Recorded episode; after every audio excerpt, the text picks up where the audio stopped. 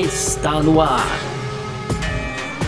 F1 Mania em ponto. Informações diárias do mundo do esporte a motor. A apresentação: Carlos Garcia e Gabriel Gavinelli.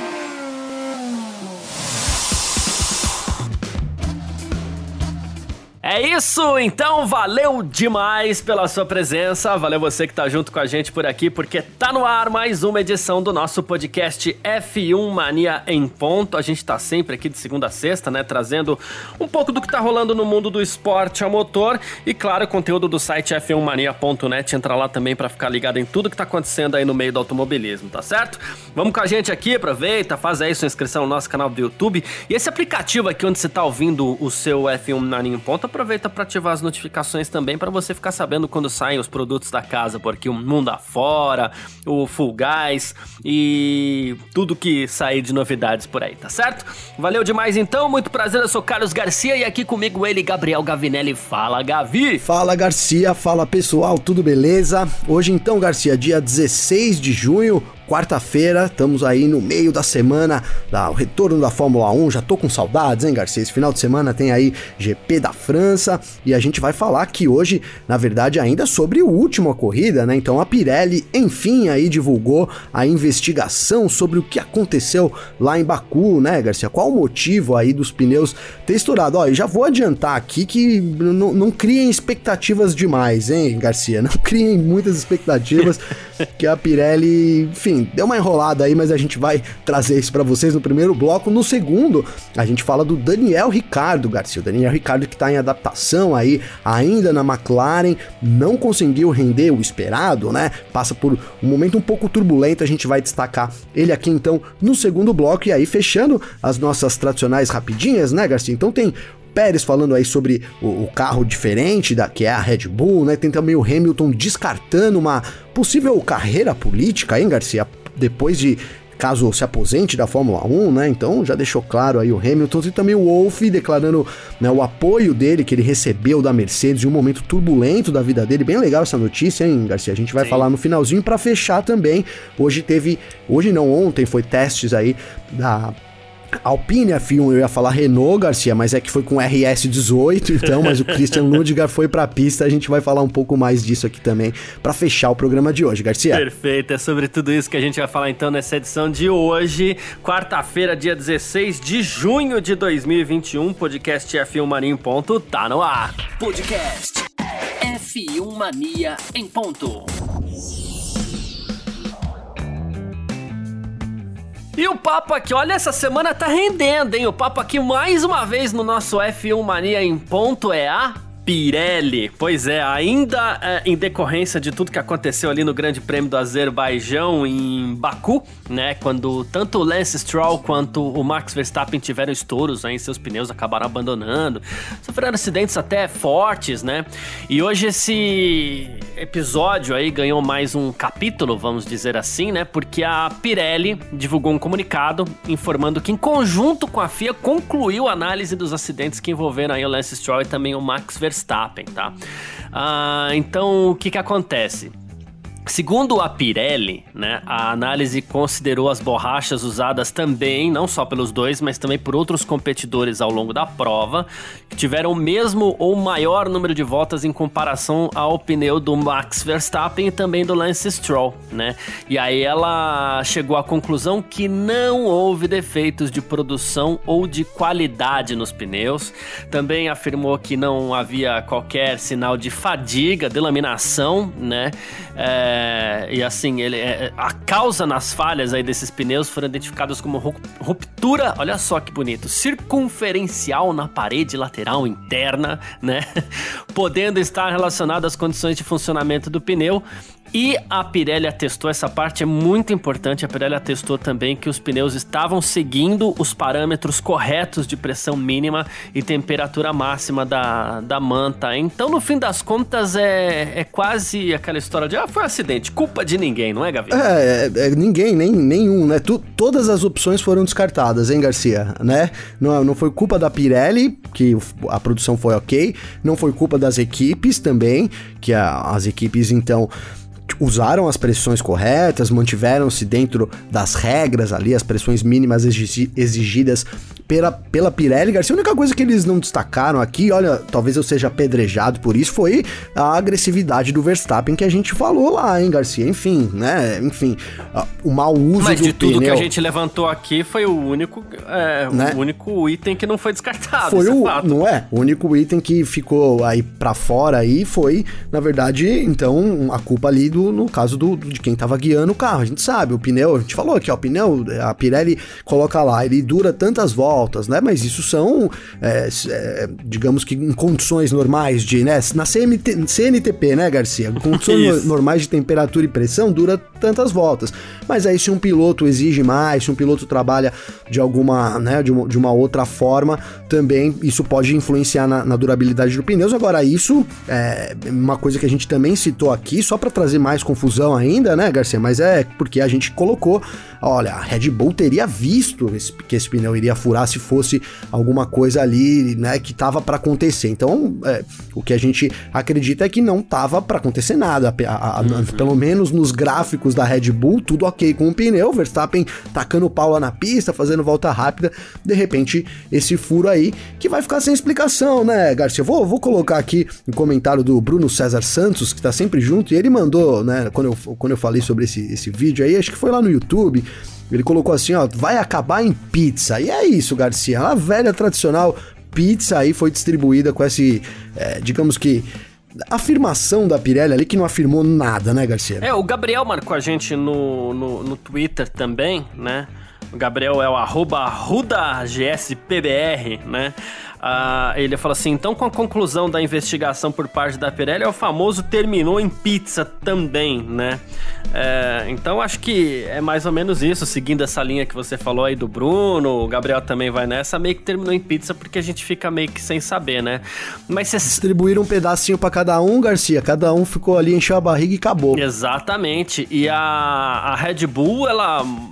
É, inclusive soltou um comunicado também, né?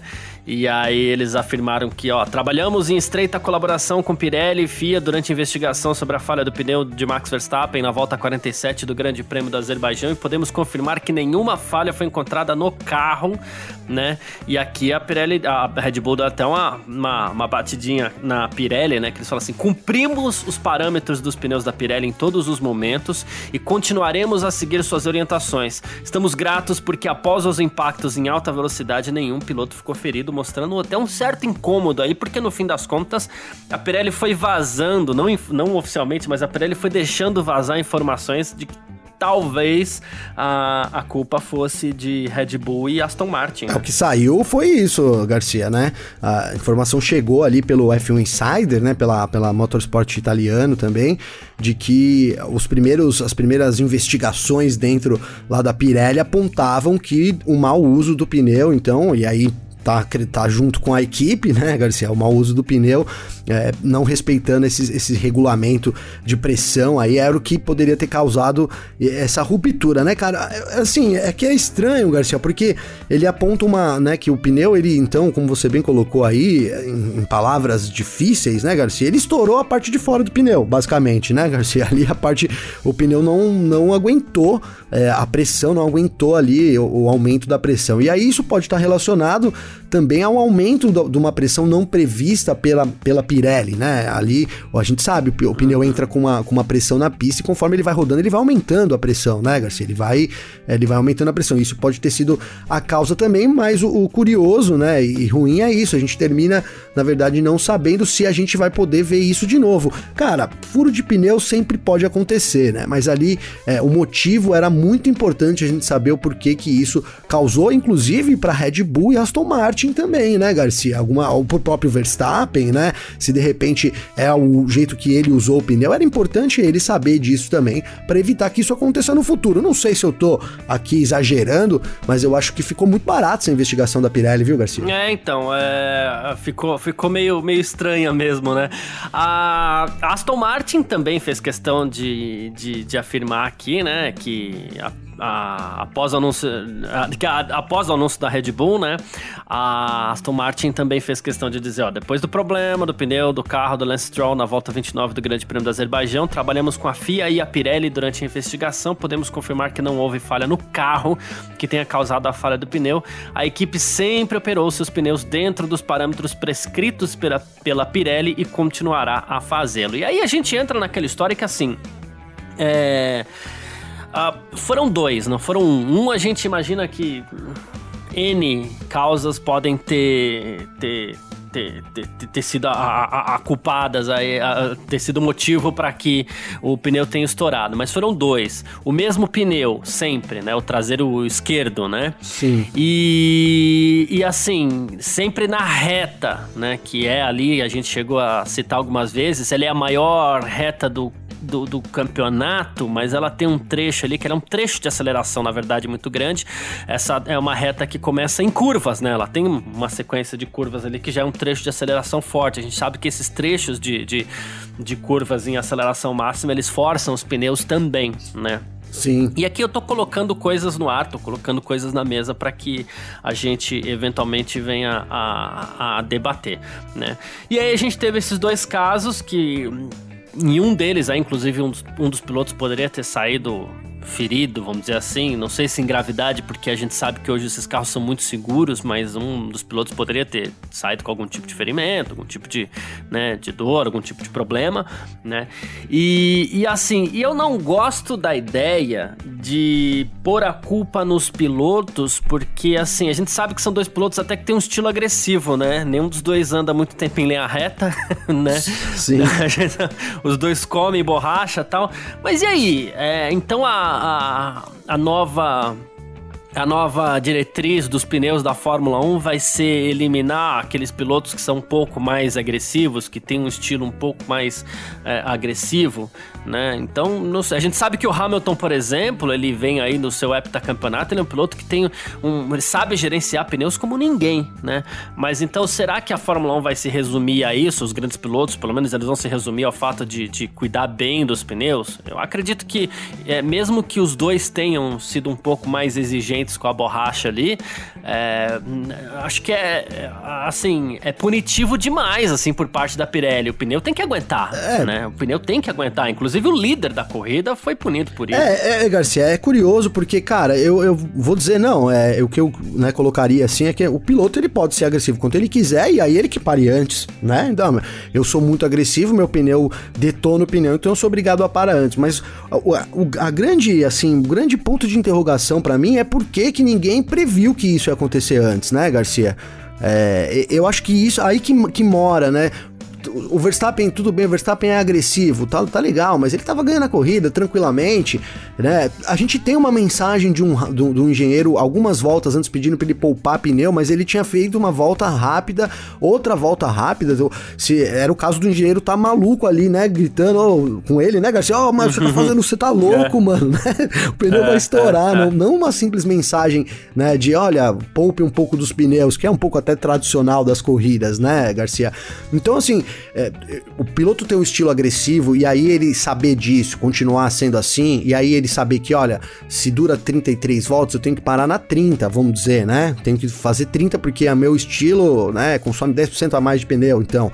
É, é, aí tudo bem. Agora o problema é o pneu é, né, de repente, de repente estourar ali na reta, um lugar que, sim, os carros são seguros, mas poderia ter provocado um grande acidente, com inclusive é, feridos pilotos, né, Garcia? Vamos imaginar que alguém viesse atrás ali, poderia sim ter complicado as coisas, poderia ter sido um acidente forte, então acho que essa é a grande questão, né? É, não foi culpa do piloto, a equipe não sabia, a gente vai continuar tendo, né? Vamos continuar correndo esse risco, né? Então isso precisa ser determinado de alguma alguma forma, né? Nem que seja isso, olha, o Verstappen, você é muito agressivo, então quando a Pirelli falar que é 33, a gente vai parar na 30, mas alguma coisa aí é, eles precisam pensar para poder é, também garantir a segurança e claro, né, cara, a corrida é, tudo bem que ganhou tons dramáticos ali e teria acabado um pouco monótona, não fosse o acidente do Verstappen, vamos confessar, né, Garcia? Mas poderia ter. Hoje a gente poderia aqui estar tá comentando, de repente, uma injustiça do campeonato, né? Se é que há isso, porque né? Corridas são corridas, o que aconteceu ali é aquilo que aconteceu, né, Garcia? Mas poderia ter influenciado também isso. No fim, o Hamilton acabou escapando e tal, é o que deu uma boa suavizada nesse assunto, inclusive para Pirelli poder dar uma declaração, no meu ver, assim também tão superficial, viu, Garcia? Se, se, a, se o Hamilton vence, a Red Bull ia pegar mais pesado em cima disso, certamente. É, o que a gente tá acostumado é piloto que gasta mais borracha. É fica com pneu ruim. Essa é a dinâmica do automobilismo que a gente conhece, que a gente está acostumado. Não é pneu que piloto que gasta mais borracha vai ter um furo do nada assim, sem aviso, nem nada, né? Exato, é. exatamente. Piloto que fura exatamente. pneu, que a gente está acostumado, é o piloto que assim, ó, a borracha tá acabando, mas eu tô me segurando aqui, entendeu? É... é, ou passou ali na zebra, né? Passou num detrito, né, Isso, né, Garcia? É, é, Exagerou ali numa saída, enfim, né? Agora, do nada, na reta estourar sem ninguém saber, isso, isso é, é, muito curioso, no mínimo, né, Garcia? É. E aqui eu acho que a gente. A gente. É, tem que ficar com a palavra de uma pessoa que é autoridade na Fórmula 1, sim, porque ele tem quatro títulos mundiais, que é o Sebastian Vettel, né? Uh, e ele falou assim que hoje em dia o manejo dos pneus exige muita atenção. Ele falou assim: olha, você precisa sentir muitos pneus, novo carro, né? É diferente de como a gente estava acostumado, é, tem sido cada vez mais difícil. Os pilotos que mudaram de equipe talvez não tenham sido tão perfeitos nas primeiras corridas porque os novos carros exigem truques para fazer os pneus funcionarem da melhor maneira, né? E aí ele falou assim: olha, o conhecimento sobre pneus explodiu nos últimos 5 ou 6 anos a gente hoje discute mais sobre isso do que antes, muito mais, né? E o grupo de especialistas em pneus nas equipes se tornou maior e o conhecimento se tornou mais aprofundado. É, o Fettel falando aí sobre esse protagonismo também que os pneus têm. É exigido na Fórmula 1. A última vez, a última época que eu lembro, assim, não vou falar de uma temporada específica, né, mas que eu lembro que os pneus foram tão protagonistas assim, foi em 2005, quando a gente tinha Michelin e Bridgestone no, no, grid, e os pneus da Michelin eram extremamente melhores que os pneus da Bridgestone.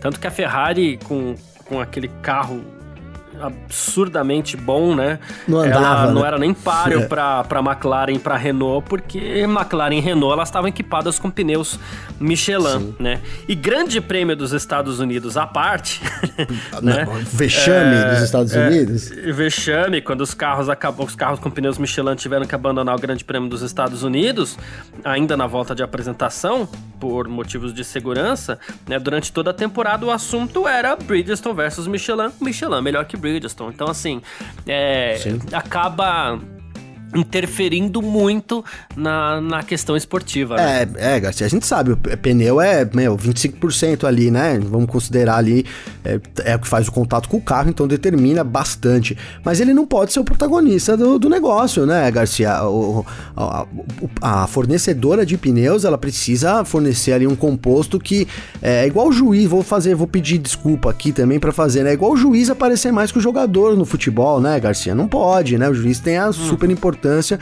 mas é a mesma coisa. A Pirelli, é, o pneu tem que ser, tem que fornecer um composto aí que ele seja coadjuvante, né? Que não seja aí o destaque. Essa é a minha visão, cara. Ou então abre concorrência, igual o Coulter falou um tempo atrás, né, Garcia? Traz de volta aí a guerra dos pneus e traz mais montadoras e vamos ver é, quem é que produz aí o melhor composto, né?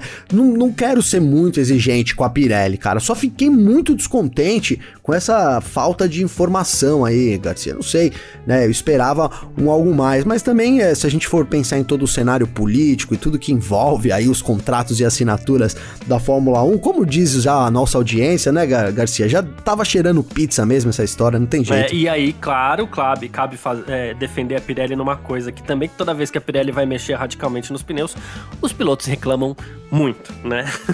Pois é, pois, é. Bem, boa defesa, né? Foi um é, bom advogado, é. porque é verdade, a Pirelli tenta mudar e os pilotos estão sempre relutando lá, né, Garcia? É isso. Bom, a partir do ano que vem ela vai ser forçada a mudar também, porque nós temos as novas rodas aí, era 18 e tudo mais, né? Então. É, Vários testes ser... sendo feitos essa temporada, né, Garcia? Exatamente. É um pneu que ele tem já um manejo diferente, não tem como. O Drogovic explicou pra gente na nossa live aqui, já em detalhes, sobre como isso afeta a suspensão, né? Diz que é pior, né, Garcia? É, então, é pior, é mais difícil. Mas é isso. Falamos aqui mais uma vez da Pirelli no nosso F1 Mania em Ponte. A gente parte agora para falar de Daniel Ricardo. F1 Mania em ponto.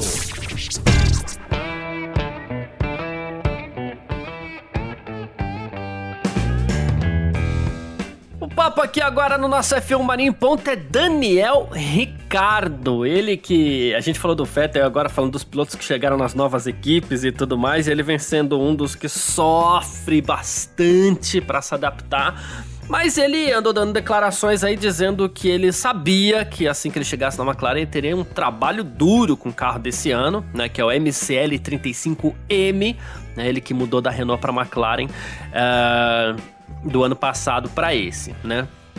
Ele só marcou 26 pontos contra 66 do Lando Norris. E ele diz que ainda está tentando entender o carro, se adaptando a como ele precisa pilotar para extrair o melhor desse carro, né? E ele falou assim: Olha, quando eu pilotei esse carro pela primeira vez, eu disse a mim mesmo: Ok, é muito diferente. Mas eu não fiquei desanimado com isso, só pensei: vou ter que descobrir. Quanto mais voltas eu der, simplesmente o desempenho vai aparecer, né? E ele falou que ele tá focado mais nele também, né? É, e ele falou diferente não quer dizer ruim, apenas tem o trabalho dificultado por conta dessas diferenças todas aí, né? E ele foi por isso que, que naturalmente acabo passando por esses altos e baixos aí. É, então Tá aí o Ricardo falando sobre essa difícil adaptação ao carro da McLaren que, diz ele, já esperava. É, já esperava, né, Garcia? É, a gente esperava uma certa dificuldade ali, mas é, eu não quero também crucificar o Ricardo aqui, cara. Mas eu, vou citar o Pérez aqui para poder engajar aqui o comentário, Garcia. Porque é o seguinte, o Pérez colocou que chegou em determinado momento que ele é, viu que era mais fácil ele se adaptar ao carro do que se adaptar o carro se adaptar a ele, né, Garcia? Inclusive foi elogiado aí é, pela, pela Red Bull também por isso, porque obviamente, cara, você tem um carro ali, não adianta você é, brigar ali com a equipe para você mudar ali, é muito mais fácil você tentar, é, eu acho que é um caminho mais é, natural, né, cara? E, e, o Ricardo, não sei, parece que ele demorou algum tempo para essa ficha cair, sabe, Garcia? Assim, olha, não importa que eu tenho aqui, né, 194 corridas, o, o Ricardo tem disputadas aí, não importa que eu tenho, eu tenho que me adaptar ao estilo do carro, né? Na minha visão, o Ricardo demorou um pouco para perceber isso, em determinado momento, ali vou usar até o GP de Mônaco, é, pós-GP de Mônaco, então a, a própria McLaren declarou, olha, a gente já, já sabe que o problema é realmente realmente o estilo de pilotagem do Ricardo, então a gente desenvolveu um programa aqui de adaptação ao carro, né? E eu acho que o caminho, que o caminho é por aí. Talvez esse programa de adaptação tenha vindo um pouco tarde, né, Garcia? Poderia ter vindo um pouco antes. Você, né, como você tem que se adaptar ao carro, né? E aqui não tô falando que o Ricardo tá, não tá tentando fazer isso, né? Mas talvez tenha virado essa chave um pouco tarde comparado aí com o Pérez, por isso que o Pérez talvez é, esteja numa situação melhor da temporada, né, cara? Agora o fato é que o Ricardo encarando esse problema, mesmo a McLaren lá desde Mônaco, então já dizendo que planeja aí tudo certinho, a gente deve ter uma, agora sim uma evolução do Ricardo no sentido disso, né? Trabalhar com a máquina que você tem. E isso, cara, eu acho que é uma grande virtude, né, Garcia? Você, ah, mas eu sou um piloto que gosto de um carro dianteiro. Então você vai lá e se, e se desafia a testar com um pneu traseiro. Claro, aqui falando aqui pra gente, ah, se desafia é fácil, né, Garcia? É difícil chegar lá e tirar o tempo de volta. Mas eu acho que o caminho é esse, né? E o Ricardo encontrou o caminho, agora, talvez um pouco tarde, que é se adaptar ao carro e não querer adaptar o carro ao estilo de pilotagem dele, cara. É isso aí, perfeito. É, é, é essa é a ideia mesmo quando a gente pensa em Daniel Ricardo, né? E ele comentou Sim. também é, sobre a saída dele da Red Bull, porque ele é sempre questionado sobre isso e a gente às vezes se questiona também, né? Como estaria a Red Bull hoje com, sei lá, Ricardo Verstappen, né? Claro que é, já faz algum tempo já, né? Mas é, ele falou assim que ele não tem medo de desafios, né? E, e aí ele falou assim: olha, eu saí da Red Bull porque eu tinha medo de me tornar complacente, de me acomodar. Eu estava muito confortável com a equipe, familiarizado com todo mundo, estava preocupado que talvez é, tivesse perdendo algumas coisas, né? Então, no momento que você troca de equipe, você sai da sua zona de conforto. Isso requer mais trabalho e energia, mas sinto que com o tempo eu tô obviamente comprometido com a McLaren pelos próximos anos e deve valer a pena, né? Seja em 6 ou 12 meses, eu devo ser um piloto mais completo novamente, né? E eu honestamente eu não sei se essa história colou muito. A Renault veio com uma bela proposta, inclusive de trabalho, inclusive oferecendo resultados para o Daniel Ricardo. Né? É. É, então não sei nem se foi questão do acomodar, porque hoje também é um pouco mais fácil a gente falar, ah, o Ricardo estaria melhor na Red Bull, porque estaria mesmo, né? É, Mas assim, a, a, a, questão não foi só o desafio. A Renault ofereceu para ele algo que não entregou, né? Ah, a, a Renault não entregou, né? Agora, Cara, ele tinha um contrato de mais anos também, né? Era o caso de talvez você esperar ali o trabalho da Renault de longo prazo, mas de fato, de cara, não entregou, né, Garcia? Não, não de cara não entregou. Não dá para crucificar o Ricardo pela saída dele da Renault, né? Inclusive, na ocasião, eu, eu considerei até o mais certo, pensando né, no futuro dele, porque é, tudo bem, tá? O Ocon tá ali, né, e tal, e enfim, mas ele é um, é um, jovem piloto, cara. Hoje a gente, eu, a gente tem a Renault Luxo, eu até aposto bastante na Renault aqui. Isso como teoria da conspiração, né, Garcia? Porque de fato não é isso que a gente tem. Então você tem uma, a proposta que a McLaren, é, a, que a Renault ofereceu no momento pro Ricardo era atraente, não, não entregou, e aí a McLaren veio com uma proposta também muito mais atraente do que ele já tinha ali na, na mão, né? Então faz sentido sim essa mudança, cara. E é, uma, e, e, é, e é importante isso que o Ricardo falou do longo prazo, né, Garcia? Porque a gente aqui tá cobrando aí, né? Foram poucas corridas na, ainda na temporada, a gente não chegou ainda num, num terço completo da temporada, tem bastante coisa pela frente. Então o Ricardo pode ainda tirar assim muito desempenho é, do carro, cara, para acompanhar ele, para dar um ânimo, digamos assim. Ele tem o, o Norris ali tirando, né, o, o, desempenho esperado, digamos assim, né, Garcia? Tá, o Norris está entregando. Então acredito que, a, que, a, que a condição que o Ricardo tenha é uma condição muito melhor comparado ao que, a, que ele tinha na Renault, né? Agora ele vai ter que passar por esse processo aí de adaptação, cara. A gente tem que ter calma aqui, né? Mas eles acredito que agora estão focados, estão sabendo o que estão fazendo lá, porque o Ricardo deve voltar sim a ser aquele Ricardo que a gente conhecia, né, Garcia? Sim. Que esse começo de temporada não dá para dizer que é o mesmo Ricardo. É isso. Bom, uh, falando em Alpine, Renault e tudo mais, olha só, a Alpine renovou o contrato do, do Esteban Ocon, saiu agora aqui, informação de última hora, tá? Agora a gente tá gravando por volta de meio-dia, e a, Ocon reno, a Alpine renovou o contrato do Ocon até o final de 2024, 4, né? Então o novo período aí contratual é de 3 anos, né? O Ocon que tá na Fórmula 1 desde 2016 aí, ficou de fora em 2019, né? Foi exatamente quando a Renault contratou ali o, o, o Ricardo, né? E agora a gente tem Ocon por mais três temporadas na Alpine.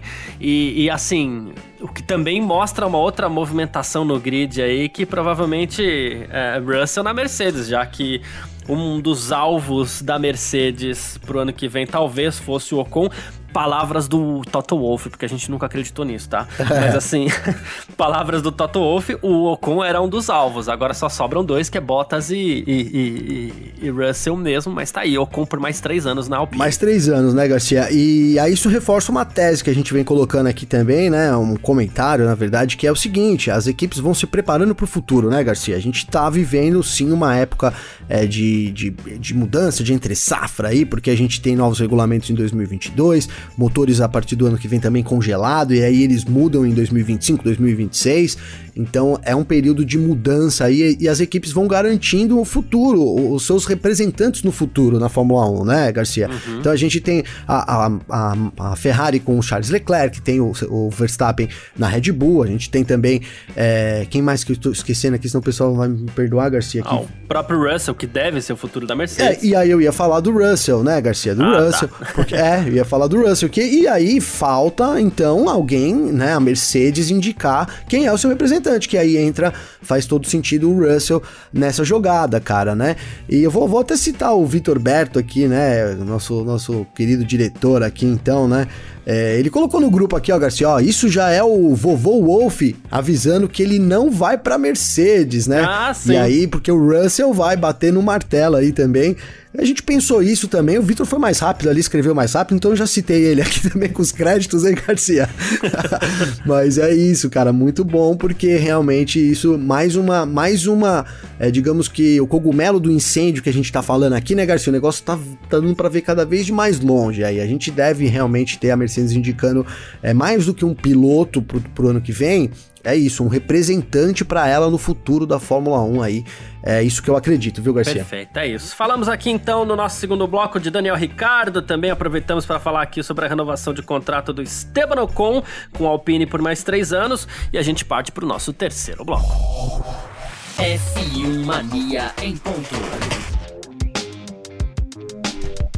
Bora lá então pro nosso terceiro bloco aqui com as nossas rapidinhas de sempre para você ficar sempre muito bem informado com a gente aqui no F1 Mania em ponto. E olha só, Sérgio Pérez ainda falando sobre adaptação, né?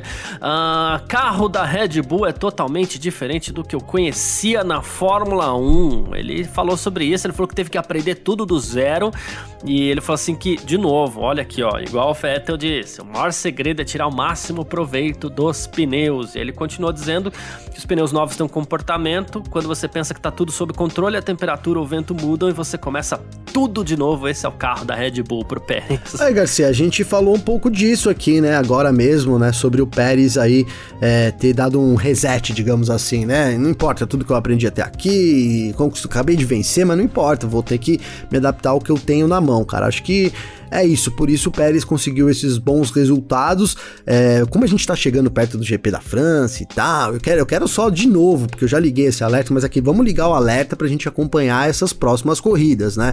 É, principalmente uhum. o, GP, o GP do Azerbaijão, ali Baku, é um circuito que o Pérez sempre vai muito bem. A gente teve também a Red Bull ali em circuitos de rua, então é um, é um vamos, vamos, vamos ver essa adaptação toda aí também nessas próximas três corridas aí, viu, Garcia? É um piloto que sempre cuidou muito bem dos pneus também, o Pérez. Né? Sempre. Né? Sempre, sempre cuidou muito bem dos pneus, isso é muito importante, é verdade, um grande trunfo, né? Você vê que, que tá todo mundo aí é, na Fórmula 1, né, Garcia, falando disso, é pneu, a gente tá falando, é. e, e, deve seguir falando ano que vem, porque já falamos aqui, os pneus mudam e mudam é. talvez para pior, né? Então deve ser uma constante aí, né, cara? E ó, só pra finalizar, eu espero queimar a minha língua e que o Pérez realmente continue com esse é, bom desempenho aí que ele mostrou nessas duas corridas, mas são, é uma situação diferente que ele vai enfrentar agora, sem dúvida, Garcia. Boa, bem observado. O Christian Lund, cara, o dinamarquês aí de 19 anos, completou ontem 101 voltas com o carro da Renault de 2018, né? É, que agora é carro da Alpine, né? E num teste privado em Silverstone, tá? Ele que é um dos cinco pilotos inscritos aí no Alpine Academy, né? Com a gente tem o Guanaju, o Oscar Piastri, o Caio Coleca, brasileiro aí também, né? E, e aí a gente, ele falou que foi um dia tranquilo em Silverstone, tá feliz com uma a forma como tudo aconteceu, a programação foi boa, voltas de qualificação, simulações de corrida, muita coisa para analisar. Ele já tinha guiado o RS18 antes, né? Mas ele falou que é sempre bom poder guiar um carro de Fórmula 1, lidando bem aí o Christian Lundgaard, que é uma das apostas da Renault para o futuro também, né? Pois é, Garcia, a Renault vai fazendo valer aí o seu programa de pilotos, né? Então já tinha nesse ano o, o Piastri e o Zu já tinha entrado na pista com Fórmula 1. Então o Lundgaard agora também se junta a isso. Ele já fez, é, foi o terceiro teste dele com carro de Fórmula 1. Então vai, vai, vai dando um trabalho aí, uma preparação necessária aí para sua academia de pilotos, importante para o futuro da Fórmula 1. Bacana a gente ver as academias funcionando, funcionando assim, em tese, como deveriam funcionar, né, Garcia? Exato. Uh, Hamilton. O Hamilton a gente sabe que ele é um piloto muito ativista, né? Uh, ele defende causas, inclusive, que são super importantes, causas que têm que ser defendidas mesmo, e que, diga-se passagem, poucos têm coragem, mas muita gente leva isso para aquele incômodo da questão política, né? E, mas ele falou que ele não pensa no, em seguir uma carreira política. Ele deu uma entrevista ao Corriere della Serra, italiano, né?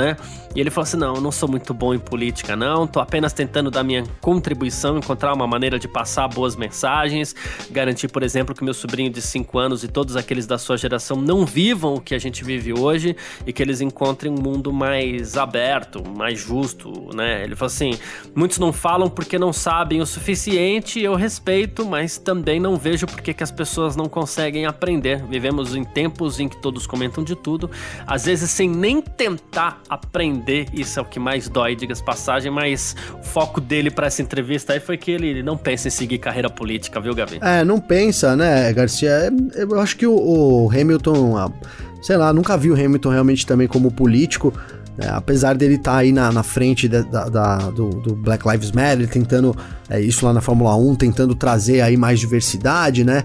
É, enfim, cara, importante separar também as coisas, né? O esporte aí do, do, do, do político. O Hamilton, que é uma figura, é, sim, engajada politicamente, mas de fato ele não faz política, né, Garcia? Ele é mais de dar a opinião dele mesmo ali, defender as ideias dele. É um pouco diferente até do que, o que da palavra fazer política é, em si, né? O Hamilton não é muito de fazer política, ele é um cara que defende mais as ideias dele mesmo. Acho que ele vejo ele continuando com essas ideias assim, viu, Garcia? Boa, perfeito.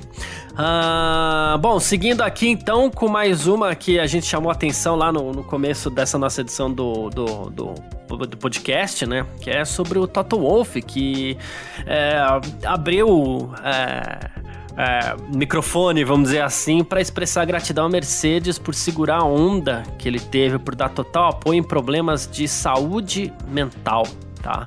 É, a gente sabe que a saúde mental tem sido muito comentada ultimamente aí, né? Momentos de, de, de, de, pandemia, inclusive muita gente sofrendo com isso, né? E aí ele falou assim que o Wolf admitiu que ele teve um problema pessoal que surgiu durante a temporada do ano passado, né? É, e ele chegou a se questionar se ele queria continuar na Fórmula 1 depois de dedicar tanto tempo ao esporte e tudo mais. E aí ele falou num fórum do LinkedIn com a Say Business School, né, no início desse mês, ele foi questionado sobre como ele permaneceu mentalmente equilibrado e como ele administrou o lado emocional nos bastidores da equipe, né? Aí ele falou o seguinte: é, como alguém que está mais no centro das atenções diante de uma câmera que representa marcas fantásticas como Mercedes e Petronas, eu preciso ser autêntico. Mas quando vejo pessoas que têm papéis mais visíveis, a gente tende a pensar que elas são felizes, que elas têm tudo na vida, bons relacionamentos, dinheiro, sucesso. A verdade é que essa regra não é universal. Antes de entrar na Fórmula 1, tive uma crise de meia-idade. Não sabia se deveria continuar no setor financeiro ou se deveria fazer outra coisa e me vi no Grande Prêmio de Mônaco por pura coincidência né? E, e aí ele falou: ah, todo mundo tava trabalhando para as equipes, tava vivendo uma vida perfeita, avancei 20 anos, me encontrei nessa mesma situação. E aí ele falou que ele passou por muitas dificuldades quando veio a Covid-19, ele não sabia se queria mais continuar na Fórmula 1, se queria voltar para as finanças. Ele falou que não encontrava por meses uma resposta para a pergunta dele, né? Aí ele falou que precisou se cuidar bastante né? E, e, e, aí ele teve todo esse tipo de apoio da, da Mercedes também para poder se recuperar, né? Pois é, Garcia, pois é, ele uma outra uma declaração dele ali também nessa entrevista, né? Ele disse aí, né? Então, nas palavras dele aqui, ó, como muitas outras pessoas, Garcia, eu luto com problemas de saúde mental e tenho uma ótima equipe, né? Então, realmente, como você colocou aí, abrindo o microfone, abrindo o coração, né, para falar de um problema que aflige ele. E cara, acho importante a gente usar aqui, não aflige só o Wolf, né, cara? Aflige muitas pessoas, né, Garcia, por aí. Então, esse é o problema mental que ele diz é um problema psicológico, talvez uma depressão, né, Garcia, ali. Né, e isso é um problema que aflige muitas pessoas. E, e, e o primeiro passo né, nesse caminho é realmente a pessoa reconhecer que ela tem um problema, que ela precisa de uma ajuda, né, Garcia? Que ela tem que contar com uma equipe e tal. Então, é realmente, é, para quem já passou por isso, realmente sabe que o Wolf abrindo o coração dele aí, é, e que, se, que isso sirva também aí de, de apoio para aquelas pessoas que às vezes passam por isso, às vezes estão precisando de um empurrãozinho, né, Garcia? Uhum. Então, né, né, é, você fazer aí uma terapia, você fazer alguma coisa é muito saudável, né? Não é mais antigamente visto. Antigamente era muito mal visto, né, Garcia? Mas hoje em dia já é até chique, né? Quem faz terapia, hein, Garcia? é isso. E, e, e fica também um, um, comentário que eu acho que é uma da, da, da, das questões mais importantes aqui. Você que eventualmente estiver tendo qualquer tipo de de suspeita de que a coisa tá ficando às vezes um pouco difícil, nebulosa aí para você, sabe? Falta de vontade. Procura lá é, é, é, algum tipo de acompanhamento, porque não é, ah, tem esse preconceito aí de que é, é, coisa de doido, que não sei. Não, é, a cabeça é um. O cérebro é um órgão também aí, como qualquer outro, Sim. e também pode dar um probleminha de vez em quando. E é tudo, né, e, Garcia? O cérebro, a cabeça é, é tudo. Comanda, né? É, comanda tudo. Então, assim, o acompanhamento vai bem. Não precisa ter preconceito, não. Se um cara como o Toto Wolff, que ele parece um monstro de gelo, né? Pois é. Quando a gente vê o Toto Wolff lá, apesar de, de de vez em quando ele. ele bater na mesa, aquela coisa toda, né? O Wolf, ele é o cara que, que parece é, um invencível, assim, né? Mas não, ele também demonstra a fragilidade é dele, né, humano. né, Garcia? É, porque é ser humano e, e, pode passar por todo e qualquer tipo de, de probleminha também, assim. Então, é, você que tiver qualquer coisa parecida aí, procurar apoio, porque funciona muito bem. Às vezes uma tá conversa certo? na internet, né, Garcia? Tem hoje em dia atendimento pela internet, já ajuda bastante, né, cara? Você troca uma ideia ali, dá até, até pra falar de Fórmula 1 também, viu, Garcia? Opa, sem dúvida. Mas é isso, gente. É... Quem quiser conversar comigo, quem quiser conversar com o Gavi aqui, trocar uma ideia sempre, a gente tá é... sempre apostos aí nas redes sociais para um bom bate-papo. E... e, você pode mandar sua mensagem aí. Como é que faz falar contigo, Gavi? Garcia, comigo tem o meu Twitter, que é arroba G Gavinelli com dois L's, ou então meu Instagram, que é arroba Gabriel Gavinelli, também com dois L's, Garcia. Perfeito, então é isso para você que quiser falar comigo aí também. É, pode me acessar via Instagram, arroba Carlos Garcia FM, ou então pelo Twitter também, que é arroba Carlos Garcia. A gente troca uma ideia lá, é sempre bem bacana a gente poder trocar uma ideia aí, tá certo? E valeu você que ficou junto com a gente até o final dessa edição aqui. Você que está sempre acompanhando as nossas edições do F1 Mania em Ponto. Muito obrigado mesmo. Grande abraço e valeu você também, Gavi. Valeu você, Garcia. Brigadão todo mundo aí pela audiência. Tamo junto. Lembrando aí, semana de corrida. Então, é isso aí. Muito mais durante essa semana. A gente volta amanhã com mais informações aí do esporte a motor da Fórmula 1. Garcia, isso. grande abraço. Grande abraço. Exatamente. Amanhã a gente começa já a falar um pouco mais sobre o Grande Prêmio da França. É isso. Tamo junto. Tchau. Informações diárias do mundo do esporte a motor. Podcast F1 Mania em ponto.